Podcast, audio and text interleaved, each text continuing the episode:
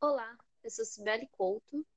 Eu sou Thaís Viana e, juntamente com Adriana Leite, Lara Caroline, Nádia Lopes e Thais Lopes, estagiárias de Psicologia Educacional da Universidade Federal do Tocantins, sob supervisão da professora doutora Daniele Vasco, compartilharemos com vocês o fruto de nosso trabalho de estágio, realizado no contexto de ensino remoto.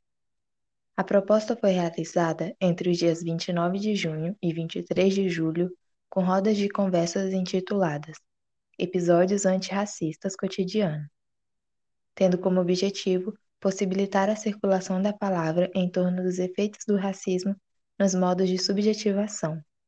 E os participantes foram discentes do curso de licenciatura em Educação do Campo, Códigos e Linguagens, Artes Visuais e Músicas da UFT. Campos Arraias. A proposta foi formulada juntamente com a equipe da assistência estudantil de Arraias na disciplina Educação para Relações Étnico-Raciais, Gênero e Diversidade com o professor Sebastião Silva Soares.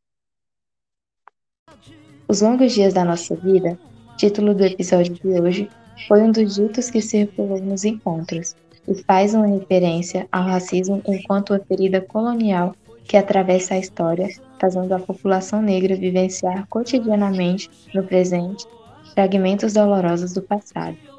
Pegamos uma carona com esse dito para fazer uma passagem pelo tema das relações étnico-raciais no contexto do ensino superior, fazendo ressoar as vozes daqueles e daquelas que tiveram conosco nesses encontros tão preciosos. Vamos juntos?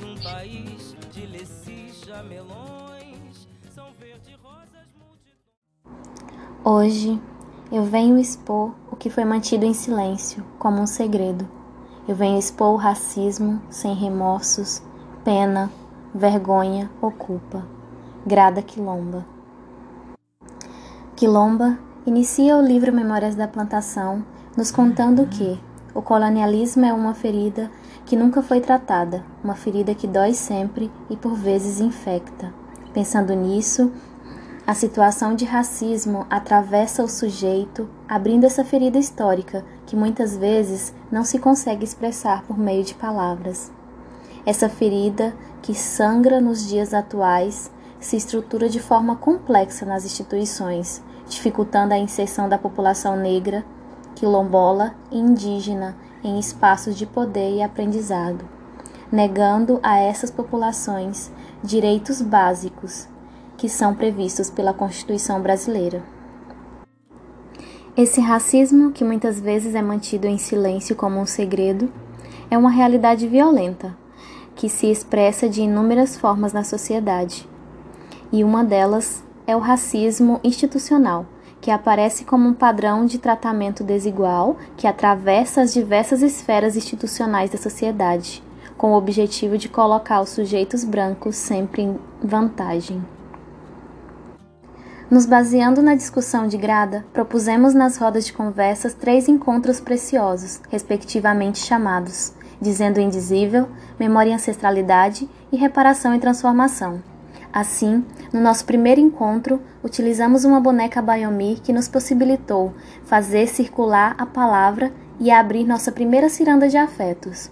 Nessa ciranda, a nossa boneca ganha nome, cor e espaço social. O nome dela é Ana, ela é negra, mãe solo, filha, estudante, trabalhadora, casada, tem filhos, tem sonhos, luta muito, às vezes enfrenta muito cansaço e até sente vontade de desistir, mas ela continua. O que existe dentro da realidade da Ana que a obriga a lutar tanto para permanecer nos espaços acadêmicos? As diversas anas que encontramos enquanto estudantes enfrentam esses sistemas nas universidades todos os dias. Um sistema que não considera as especificidades e necessidades dessas mulheres, que são pressionadas a dar conta de tudo e acabam tendo sua educação negligenciada.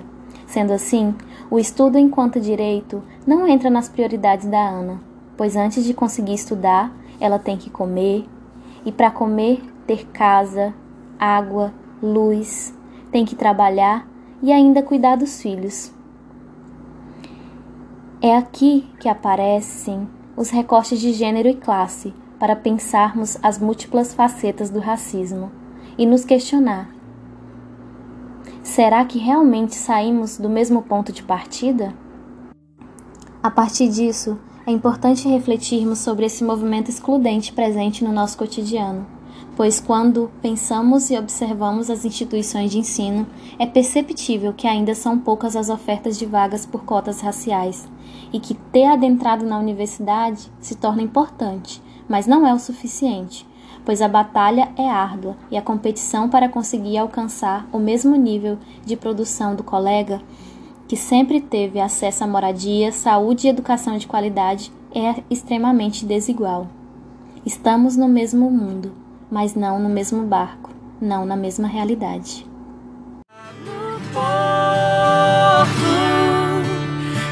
desembarcam todos os cansados, descarregam todos os fracassos.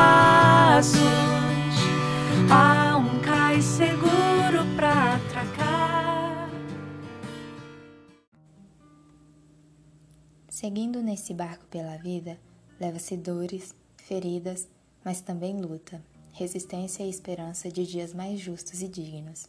Para isso, é preciso encontrar um porto seguro nas riquezas presentes na ancestralidade. Dessa forma, em busca das raízes ancestrais da população negra, no nosso segundo encontro, viajamos para a história pós-colonial de nosso país. O que aconteceu com a memória passada desses povos? O nosso segundo tema memória e ancestralidade, remete ao bruto movimento de apagamento e constrangimento de herança cultural étnica, uma herança do povo negro, quilombola, que está se perdendo e sendo silenciada, onde sua imagem é apresentada na sociedade de forma marginalizada, estereotipada e discriminada. Afinal, qual herança é dada ao povo negro e qual herança nos é negada? Essa questão levantada no segundo encontro trouxe afetos que encontraram pontos em comum nas falas da roda, como a vergonha do nariz, do cabelo e o constrangimento ao entrar em lojas. A sensação de constrangimento não é aleatória, como nos mostra Grada através de sua conceituação do racismo estrutural, que esse é um movimento proposital feito para manter o sistema racista em que vivemos, porque assim não se tem posicionamento, não tem voz, e isso tudo sem precisar estar acorrentado. E como foi dito em um dos encontros, repetiremos. A herança preta é uma questão que incomoda. A herança do preto velho, caboclo, heranças que não são aceitas pelas pessoas. As heranças boas que temos são marginalizadas. Perdemos todas elas e a imagem que sobra é a do homem preto escravizado. Renunciamos à herança de dominação e opressão daqueles que nos colonizaram. As palavras e imagens de protagonismo preto, ao circular nas rodas de conversa, traçaram percursos de culturas, riquezas, heranças de príncipes e princesas, heranças da infância das crianças quilombolas em Ciranda, das tranças feitas de geração em geração, dos pais, irmãos, avós e seus roçados. Nossa palavra e voz se erguem para dizer a nossa história, pois, se somos diferentes, não somos piores, somos diferentes e ponto. O sofrimento como efeito psíquico do racismo precisa ser dito como modo de visibilizar a experiência subjetiva da população negra, quilombola e indígena. Como aponta Grada, essa reunificação ocorre não apenas em um nível histórico, mas também individual. E como fora exposto no encontro por uma participante, iremos repetir em um tom de poesia. A voz de minha bisavó ecoa criança nos porões do navio ecoou lamentos de uma infância perdida. A voz de minha avó ecoou obediência aos brancos donos de tudo. A voz de minha mãe ecoou baixinho revoltas no fundo das cozinhas alheias, debaixo das trouxas, roupagem suja dos brancos pelo caminho empoeirado rumo à favela. A minha voz ainda ecoa versos perplexos com rimas de sangue e fome a voz de minha filha, recolhe todas as vozes, recolhe em si as vozes mudas.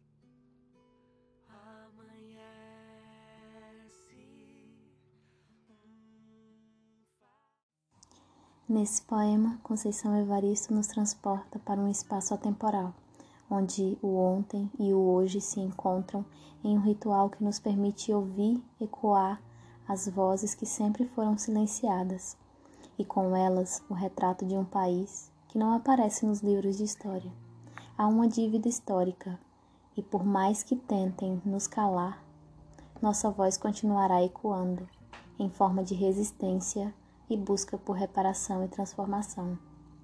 Pois, diferente do que muitos acreditam, o racismo não é mimimi e não ficou no passado, ele acontece constantemente. Para Quilomba, o racismo cotidiano não é um ataque único ou um evento discreto, mas sim uma constelação de experiências de vida, uma exposição constante ao perigo, um padrão contínuo de abuso que se repete incessantemente ao longo da biografia de alguém, no ônibus, no supermercado, em uma festa, no jantar, na família. Um dia aconteceu comigo, com você, e estamos agora falando desses longos dias de nossas vidas. Assim, acreditando no poder da circulação da palavra como instrumento de cura e transformação, trazemos alguns relatos que discutimos no terceiro encontro chamado Reparação e Transformação. Relatos que muitas vezes são naturalizados nos espaços sociais. Já tomei muita dura da polícia, nem conto quantas. Quando acontece, tu repensa tudo. Caraca, o que eu fiz para passar por essa situação? Pensando nisso, uma pessoa nunca está preparada para assimilar o racismo, porque assim como em qualquer outra experiência traumática, é muito assustador para ser integrada nas estruturas mentais já existentes. Van de Cott, 1991. Em diálogo, Grada Quilomba afirma que esse choque violento resulta não somente da agressão racista, mas também da agressão de ser colocado de volta no cenário colonial. Portanto, o racismo se torna um fantasma, assombrando-nos noite e dia, um fantasma branco.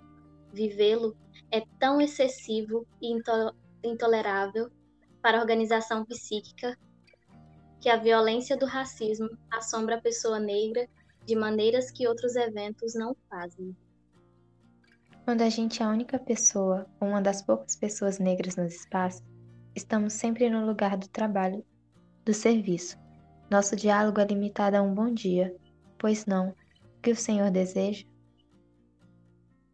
o racismo também exibe a prepotência da branquitude em duvidar da capacidade da pessoa negra em ocupar os espaços acadêmicos e intelectuais, o que marca a subjetividade dos sujeitos com sentimento de inferioridade e culpabilização individual, quando na verdade, como expressa Quilomba, o racismo não é um problema pessoal, mas um problema branco, estrutural e institucional que pessoas negras experienciam.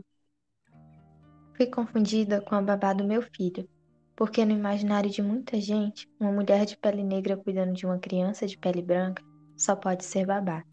É muito cansativo sempre ter que explicar. Porque eu tenho que explicar que eu sou capaz, porque eu tenho que explicar que eu não sou babá, que eu sou a mãe, que eu não sou adotada, que ela é minha mãe.